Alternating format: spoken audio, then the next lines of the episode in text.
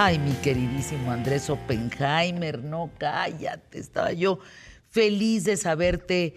¿Estuviste viernes y sábado en la FIL? Estuve, Fernanda, viernes y sábado. El viernes di eh, la plática a mil jóvenes. ¡Wow! Impresionante, fue fantástico. Y el sábado hice la presentación de mi nuevo libro, Cómo salir del pozo.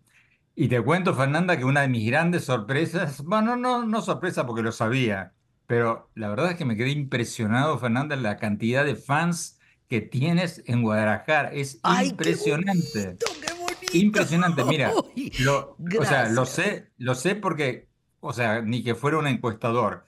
Cuando estoy filmando libros, mientras firmo, le pregunto a la gente cómo te llamas, ¿no? Y, y mientras tanto, o sea, la gente me cuenta cosas.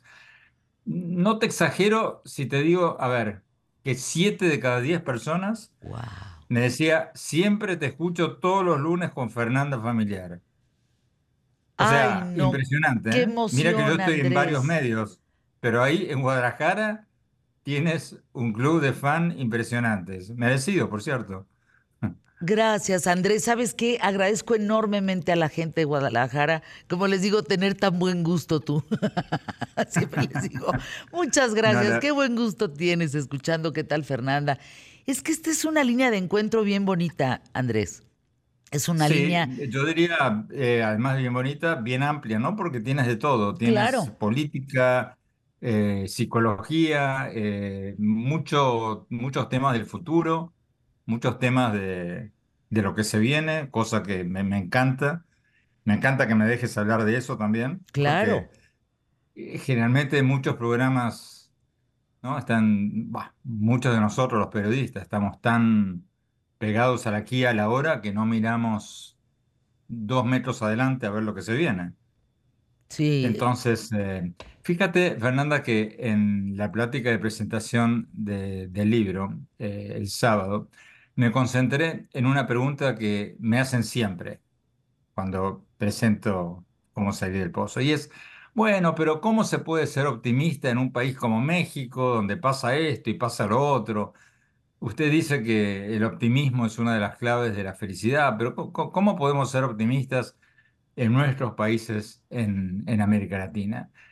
De manera que dediqué buena parte de mi plática a, a responder a esa pregunta. Y por un lado dije por motivos reales, por motivos concretos. México tiene una oportunidad de oro, lo hemos hablado muchas veces, eh, en esta nueva economía mundial. Eh, que la esté desaprovechando en este momento es otro tema, pero el hecho es que hay y va a seguir habiendo por un buen tiempo una ventana de oportunidad extraordinaria para México, porque, como lo hemos hablado otras veces, la economía mundial está cambiando. Estamos yendo de una economía globalizada a una economía regionalizada. ¿Por qué?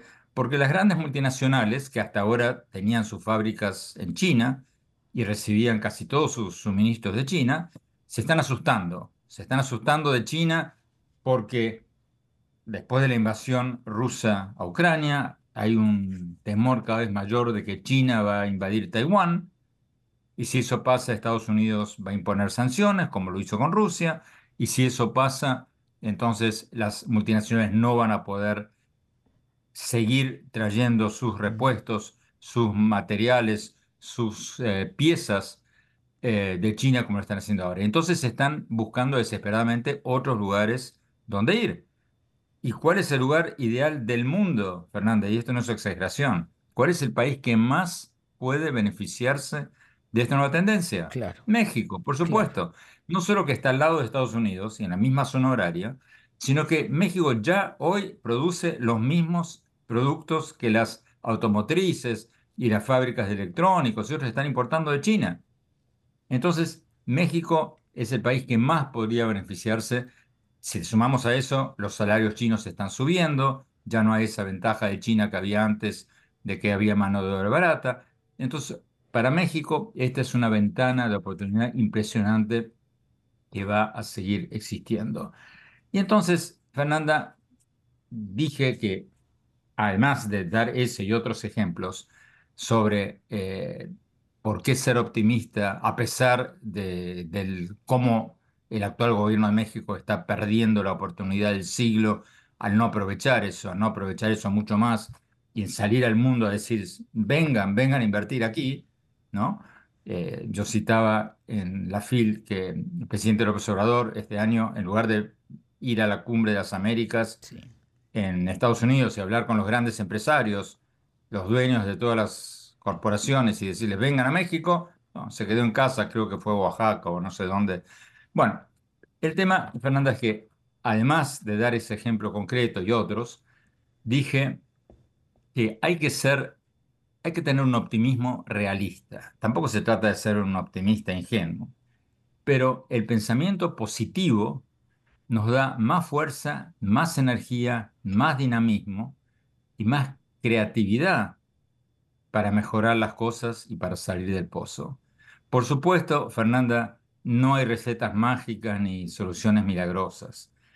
El, optimismo realista, como lo llamo yo en el libro, no te garantiza la felicidad, ni el éxito profesional, ni, ni garantiza nada, pero nos da mucha más energía y mucha más creatividad para cambiar las cosas que sentarnos a llorar.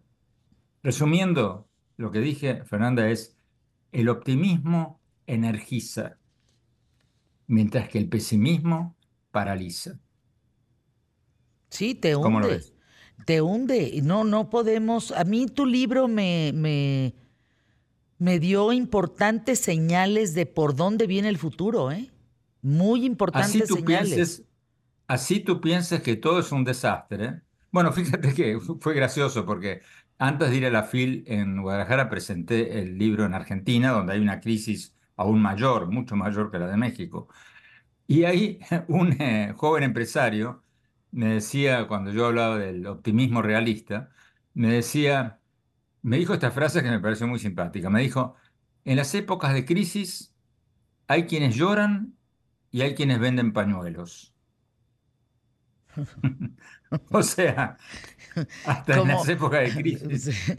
Como, los, como la anécdota de los zapatos, ¿no? Que mandan a un lugar donde no hay zapatos. A dos empleados distintos, que esa es buenísima que viene en tu libro. Esa la cuento en el libro eh, y, la resalto al final del libro porque es maravillosa. Eh, ¿Tengo 30 segundos para contarla? Sí, claro, por supuesto. Hasta más. Dos, dos ejecutivos de fábrica de zapatos inglesas a África en el año 1900 a explorar nuevas oportunidades de negocios. El primero llega, el pesimista, mira, ve y dice y manda un telegrama a su jefe diciendo malas noticias. Acá todo el mundo está descalzo. Me regreso a Londres la semana próxima. El segundo, el optimista, mira, ve exactamente lo mismo y le manda un telegrama a su jefe diciendo, buenísimas noticias, acá todo el mundo está descalzo. Tenemos una oportunidad de negocios extraordinaria. y, efectivamente, bueno, adivina cuál le fue mejor, ¿no? El segundo vendió zapatos a lo loco por el resto de su vida. El primero se fue sin un peso. ¿no? Sí, con la mano adelante y atrás. ¿Cómo? Lo iba a decir, pero no sabía si. Andrés, en un minuto y medio, ¿cómo percibiste a mil jóvenes? ¿Cómo, bueno, para mi sorpresa, eh, para mi grata sorpresa, mucho más, eh, menos tímido de lo que yo pensaba. Porque hay países en que los chavos, las chavas, como que tú les preguntas algo y tienen como miedo de levantar la mano. Pero de entrada, eh, le preguntamos a la audiencia, a los jóvenes, ¿cuántos de ustedes son optimistas? ¿Cuántos de ustedes son felices? Varias preguntas. Todos participaron. Eh, yo tenía miedo de que fueran tímidos, retraídos. no? Eh, no? para nada, para nada. Muy despiertos los chavos, las chavas muy eh, hicieron preguntas muy buenas. la verdad que fue un placer. Fue, fue, me, me, enriquecí, me divertí, me, encantó. lean Cómo salir del pozo de Andrés Oppenheimer. Es su reciente libro. Quería yo checar, como soy la señora Amazon, eh, quería yo checar cómo vas, cómo salir del pozo, porque la venta es impresionante de Andrés Oppenheimer. Sigue siendo el libro más vendido, Andrés. Sí, sí, qué bueno. Sí, sí, Sigue siendo el libro más vendido. Si ustedes lo compran hoy en Amazon, les llega el miércoles. Lo tienen que leer. Es, mira, yo compré muchos, Andrés, que ya los repartí todos, a gente que sé que tienen esa como, como hambre del futuro, de crecimiento, para que vean por dónde viene el mundo, ¿eh? Y viene tú por eres donde medio dice pitoniza, Fernanda, porque tú eres medio pitoniza, porque cuando lo lancé hace varias semanas, eh, tú dijiste, este libro va a ser un bestseller, va a ser... Sí. Y va Ya para tienes allá. un plan B, ya tienes un plan B, ¿no? Poner un negocio de vidente. Te mando un abrazo, mi querido. Arroba Oppenheimer. Fernanda, Ah, gracias. Hasta el próximo lunes, Andrés. Gracias. Y este programa dedicado a la gente en Guadalajara, gracias por sus apapachos a través de Andrés Oppenheimer.